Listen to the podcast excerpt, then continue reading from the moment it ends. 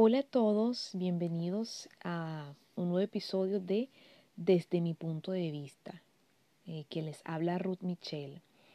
Hoy les quiero tocar un tema bastante interesante, eh, que es el amor.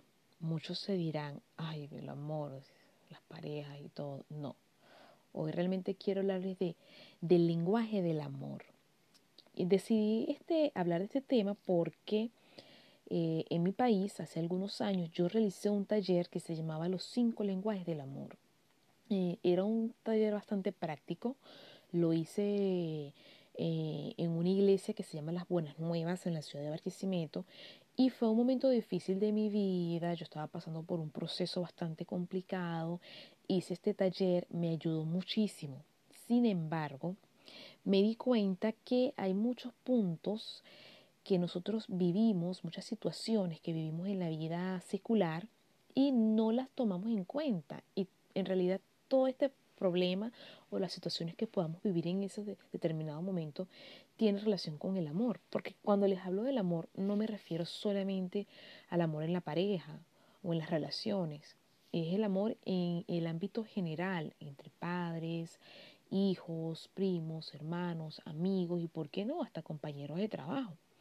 Entonces a menudo nosotros escuchamos a veces que eh, personas no están bien con cierto familiar o con cierta pareja, escuchamos discusiones que son unas más perceptibles que otras, y entonces allí es donde comienzo yo a reflexionar y me digo, pero es que todo esto tiene que ver con el amor. Es por eso que yo hoy quiero hablarles de este tema.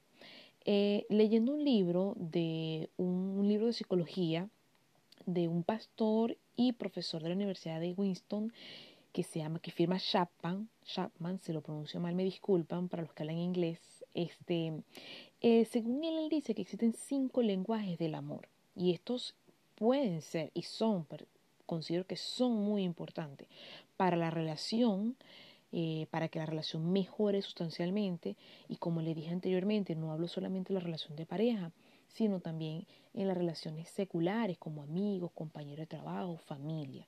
Este profesor destaca que cada persona tiende a expresar su amor y prefiere recibirlo de manera concreta, es decir, así como la persona da, expresa su amor, él espera recibir de ese mismo modo ese amor. Quiero contarles una anécdota.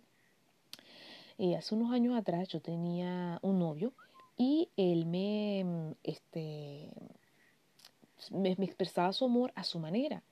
Hoy me doy cuenta que era así. En aquel entonces yo decía, bueno, esta persona realmente no me quiere, este, pues no es una relación que yo pueda decir, sí, es una relación que tiene futuro, porque no expresa su amor como debería ser, pero es como yo pensé que debería ser el amor. Entonces caemos en ese error. En ese momento, esta persona me estaba expresando su más sincero amor a su manera, a su modo, pero yo no tenía, estaba ciega y no podía ver realmente que esa era su manera de amar. Y seguramente yo también expresé mi amor a mi manera y él no lo valoró en ese momento simplemente porque para él pues no era, no existe, no, no, no era la manera correcta para él. Entonces yo decidí, y pensando en todo esto y le, releyendo este libro de este profesor, dije, bueno, me parece que es un tema bastante interesante y que sería bueno compartirlo. Eh, según el profesor Chapman, existen cinco lenguajes del amor.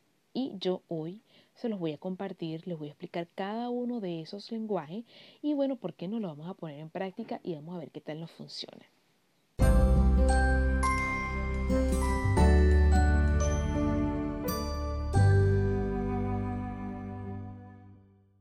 Ok, de los cinco lenguajes del amor, aquí le va la primera. Son palabras de afirmación. Nosotros está claro que expresamos cariño al verbalizar palabras de ánimo, apoyo, afecto, felicitaciones, elogio, amabilidad y muchas veces hasta humildad hacia otras personas. Estas son palabras que a veces se dicen sin pensar y aunque no lo crean, causan un efecto positivo en la otra persona.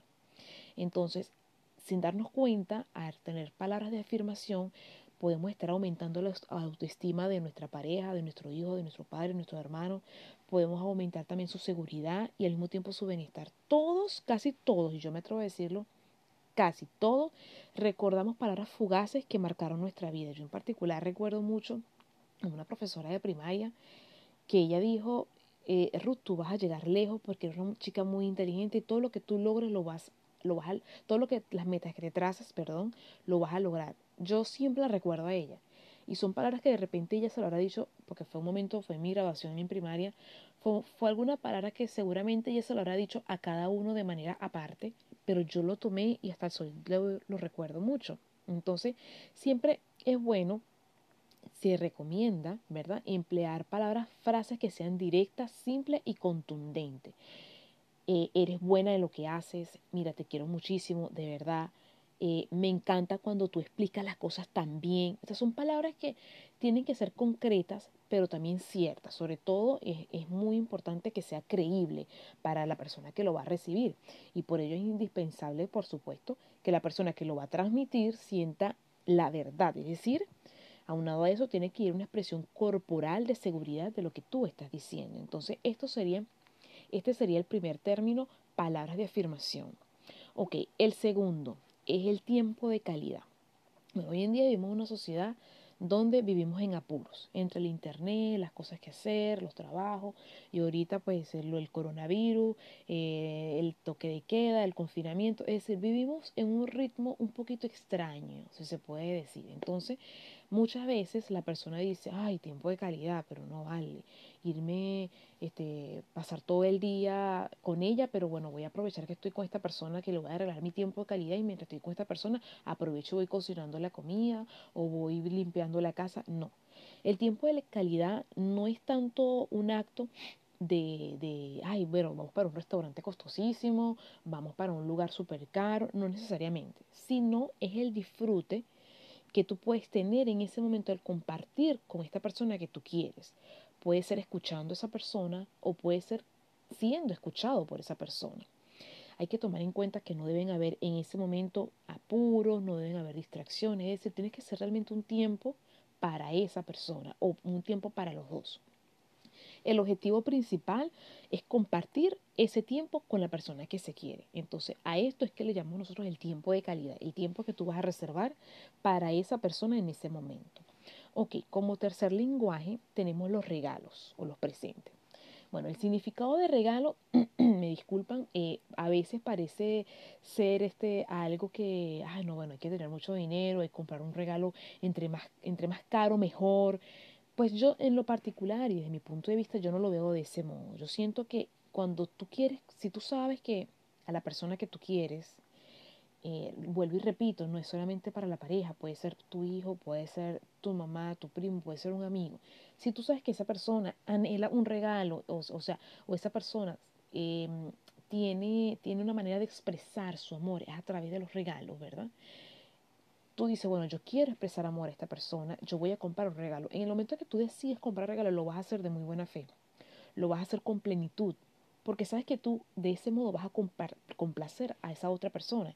Entonces, no es algo de que voy a sacar dinero de donde no tengo para hacer este sacrificio que, ay, no, qué fastidio. No, es algo que, que, que se supone te tiene que llenar a ti desde el momento que tú decides comprar regalo, el momento que tú te dirijas a comprar el regalo el momento una vez que compras y una vez que entregas ese regalo tiene que ser, tiene que haber una sonrisa en ti, porque lo estás haciendo sabiendo que tú vas a complacer o vas a darle placer a alguien a quien tú quieres.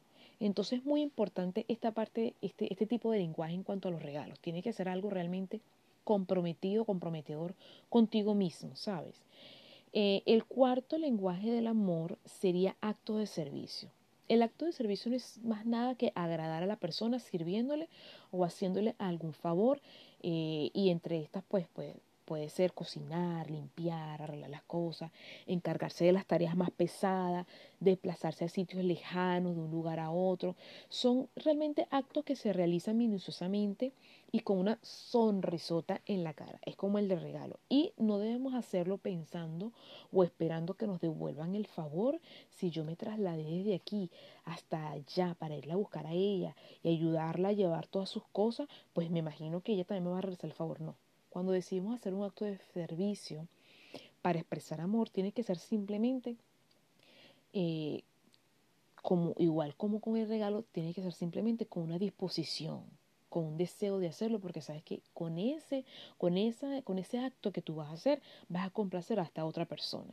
Como se dice, no es una necesidad, es, no, es una obligación, sino algo que se hace de manera generosa para ayudar a la otra persona. Es un acto de servicio. Cuando yo eh, hablo de, de, este, de esta forma o de, de este tipo de lenguaje, recuerdo mucho a mi mamá, porque mi mamá, yo pienso y considero que ella es una persona de acto de servicio, ¿ya? Le encanta ser servicial y para ella, al ser servicial contigo, ella se está expresando amor. Quien no la conoce, pues no lo sabe. Y cuando haces un acto de servicio hacia ella, o sea, para ella, tú, ella se siente uh, súper halagadísima y tú no te das cuenta de eso que estás haciendo. Vuelvo yo con una anécdota, tenía un novio, eh, que es el mismo novio, por cierto, del que le hablé hace rato, y era una persona muy servicial y eso mi mamá, indiferentemente de cualquier otra cosa, yo sé y yo veía que eso a mi mamá le agradaba muchísimo. Si había algo que mi mamá podía decir, esa persona, él es muy colaborador, él siempre está para ayudar. Entonces yo hoy en día me doy cuenta que esa era una manera de expresar amor para mi mamá. Igual con mis hermanos, ella sí, ella decía, bueno, si ustedes me ayudaran a hacer otra cosa, porque para ella era la manera que en el momento nosotros no lo veíamos, pero era la manera de ella recibir, percibir de que estaba siendo amada. Y bueno, por último, el último lenguaje del amor es el contacto físico. Bueno, esta es la forma de comunicación, la más sencilla y la más directa. Eh, abrazarse, besarse, acariciarse, tocarse, tener relaciones sexuales, son formas de, transmitir y al mismo tiempo también de recibir amor de la pareja. Eh, para algunas personas el contacto físico es un lenguaje principal, es un lenguaje necesario y sienten una seguridad y una felicidad eh, a través de este que es incalculable. Sin embargo, no para todas las personas. Hay personas que es todo lo contrario. El contacto físico puede hasta eh, puede producir y puede hasta romper una relación, porque hay que tener, hay que saber mucho si realmente el contacto físico es realmente el, lenguaje del amor de esa persona. Eh, son estos cinco eh, lenguajes de los que les quería hablar que podemos utilizar para, para expresar amor. Sin embargo, ahora que se los menciono, no es solamente saberlos que existen, también existen otras reglas. La regla sería, número uno, que una vez que ya hayas conocido los cinco lenguajes del amor, que son el contacto físico, el tiempo de calidad, los regalos, los actos de servicio y las palabras de afirmación, debemos de identificarlo con nosotros mismos. Es decir, cuál es la forma en la que yo prefiero recibir el amor y cuál es la forma en la que prefiero o suelo expresar afecto. Eh, esto es difícil porque inclusive para mí lo es, lo ha sido, de poder identificarlo. Les, les indico que no es que significa que de los cinco debe existir, debemos de tener uno solo, no podemos tener, yo pienso, desde mi punto de vista, que podemos tener dos, tres lenguajes del amor que son imprescindibles para nuestra vida. Entonces, una vez que los logremos identificar, el siguiente paso sería compartirlas. ¿Cómo compartirlas? Bueno, una vez que ya tú sepas cuáles son tus lenguajes del amor, que son para ti necesarias, que son para ti eh, evidentes, pues debes expresarla a esa otra persona, que sea tu pareja, tu hijo, tus padres, tus hermanos, tu primo o simplemente amigos debes darla a conocer. Y cuanto más específico sea, mejor. Cuando hablamos de, de, lo, de lo que sea específico, yo en esta parte sí lo considero que es, eh, es sumamente prescindible que sea entre la, entre la pareja. ¿Por qué digo entre la pareja? Porque entre amigos, eh, pues por lo general también depende de la relación que tengamos como amigos, ¿no? Pero los amigos, pues, hoy en día no vivimos todo el tiempo con los amigos. Son amigos que amigos seculares que vemos en determinados momentos, cada cierto tiempo. Entonces, para afianzar esa relación, es bueno que ellos lo sepan, por supuesto que sí. Pero yo siento que cuando es pareja, cuando tú convives con una persona, es necesario que esa persona sepa realmente cuáles son tus lenguajes y qué son y qué tan importantes son para tu vida. Y bueno, por último, bueno, no vamos a decir que por último, pero para cerrar, podríamos decir que lo último sería ponerlas en práctica. Parece fácil, sin embargo, puede salir mal. ¿Por qué lo digo? En el caso, hay familias que abrazarse es un ritual, pero para otras familias el abrazarse, el, hacer gestos eh, de cariño físicos es algo anormal, es algo inusual y tiende a chocar. Entonces, una vez que tú las conozcas, una vez que las que las dejas, que, que, tú conozcas cuáles son tus lenguajes, que las compartas con la persona con quien tú quieres eh, ponerlo en práctica, el momento de ponerlo en práctica no va a ser siempre fácil. No es que, ah, ya yo sé cuáles son, los pongo en práctica, listo, ya. No. Ese es un proceso en lo particular, siento que es el proceso que más tiempo necesita y paciencia, porque es probable que no funcione desde un principio. Es probable que funcione es a medida que lo vayas realizando paulatinamente.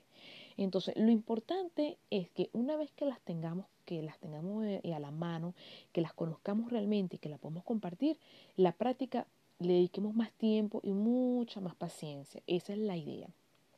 Finalmente, reflejar que toda persona sana, ¿verdad? Tiene capacidad para expresar los cinco lenguajes del amor. Así de simple. Eh, mayor o menor cantidad, pero todos todos, siendo personas sanas, tenemos la capacidad de expresar los cinco. No es difícil. Difícil es simplemente acostumbrarnos, pero hacerlo no es difícil porque inconscientemente lo hacemos. Lo, creo y me parece espectacular em, aplicarlo mucho con los niños. Eh, el tiempo que, bueno, para los que no saben, yo ya no vivo en mi, en mi país, ¿verdad? Yo soy venezolana, vivo en un país europeo y realmente tú ves las personas adultas y tienen una cultura muy diferente a la de nosotras. Tendemos a tener ese choque cultural porque existe. Entonces, he tenido la oportunidad de trabajar con niños y me parece que es el momento perfecto para poner en práctica estos cinco lenguajes del amor. Porque, claro, obviamente con un niño tú no vas a decirle, bueno, hijo, si tú eh, me quieres, tienes que darme regalos. No. Pero sí hacer que conozca estos cinco lenguajes del amor desde pequeñito. Me parece que es el momento ideal no quiere decir que cuando ya somos adultos, como ya somos adultos y no tuvimos esta experiencia, no nos sirve de nada, no, a lo contrario. Es bonito saber y poder, saber conocer cosas nuevas y poder ponerlas en práctica y aún sabiendo si eso va a traer una mejoría en nuestra vida secular, alrededor de nuestros seres queridos, amigos y todo. Eh, realmente para mí es un placer haber compartido con ustedes este podcast el día de hoy, que son los cinco lenguajes del amor. Eh, lo he puesto en práctica, estoy trabajando en ello, me gustaría seguir poniéndolo en práctica. Es difícil, más cuando estás lejos de casa, que te confrontas a una cultura totalmente distinta, pero yo sé que no, que no es imposible. Les agradezco muchísimo por, por, haberme escuchado y les recuerdo que este podcast ustedes lo pueden escuchar en Spotify, en Anchor, en, Google Apps, eh, y muchas otras plataformas. También me pueden comentar si tienen alguna sugerencia para hacer un, eh, para hacer un, un, tema del que ustedes les gustaría que yo abarcara. Eh, si tienen alguna duda, me pueden escribir allí desde la plataforma de Spotify. Pueden enviarme también mensajes de voz. Y yo con mucho gusto pues los escucharé y haré lo mejor para mejorar. Quien habló para ustedes es Ruth Michelle y nos vemos en un próximo episodio. Bye bye.